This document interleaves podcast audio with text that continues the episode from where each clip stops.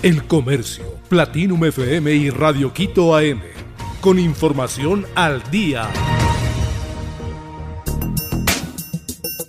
Guillermo Lazo firma decreto ley para deudores con coactivas por créditos educativos. El presidente Guillermo Lazo firmó este martes 4 de julio del 2023 el proyecto de decreto ley de apoyo financiero a favor de los deudores coactivos de créditos educativos, becas y ayudas económicas.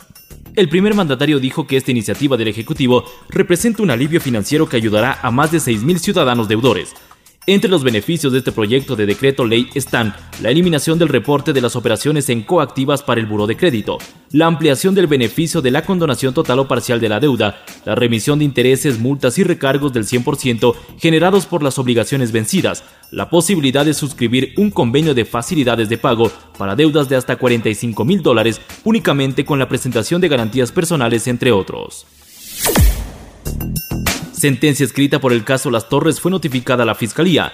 La Fiscalía General del Estado fue notificada con la sentencia escrita del caso Las Torres, de acuerdo con el Tribunal de la Corte Nacional de Justicia. Los hechos probados demuestran que 11 personas formaron parte de una estructura delictiva para cometer delitos de corrupción y lavado de activos. El fallo detalla que Pablo Celi, ex contralor del Estado, y Pablo Flores, ex gerente de Petroecuador, son declarados culpables por el delito de delincuencia organizada como autores directos. Por ello se les imponen 13 años y 4 meses de pena privativa de libertad a cada uno. Según la fiscalía, ambos son señalados como líderes de una estructura delictiva que exigía sobornos a una empresa contratista de Petroecuador a cambio de desvanecer glosas en la Contraloría y gestionar pagos pendientes en la estatal petrolera empieza notificación a miembros de mesa para elecciones anticipadas. El Consejo Nacional Electoral empezó a notificar desde el martes 4 de julio a los miembros de las juntas receptoras del voto que participarán en las elecciones anticipadas 2023 y las consultas populares del Yasuní y el Chocó Andino. La notificación se realizará hasta el 3 de agosto. En este proceso participarán los mismos 279.244 miembros de mesa que participaron en las elecciones de febrero 2023. Del 5 de julio al 20 de agosto del 2023, los miembros de la Junta Receptora del Voto deberán capacitarse de forma presencial y obligatoria para evitar multas. Bartender representa a Ecuador en concurso en Francia. El bartender Marco Antonio Trujillo representará a Ecuador en el Country Latam y Caribbean Competition en Francia.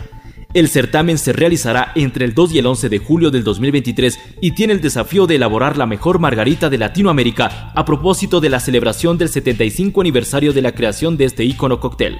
Es la primera vez que Ecuador cuenta con un representante en esta competencia.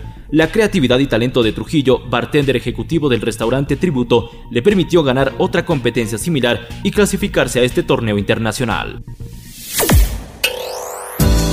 Jonathan Narváez lidera el Tour de Austria a falta de una etapa. El ecuatoriano Jonathan Narváez mantuvo su condición de líder en el Tour de Austria al final de la etapa 4 este 5 de julio. Solo queda una jornada de competencia.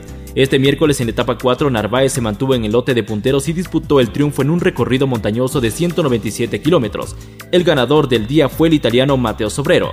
Con ese mismo tiempo ingresó Narváez a Lineos Grenadiers y lo hizo con el octavo casillero.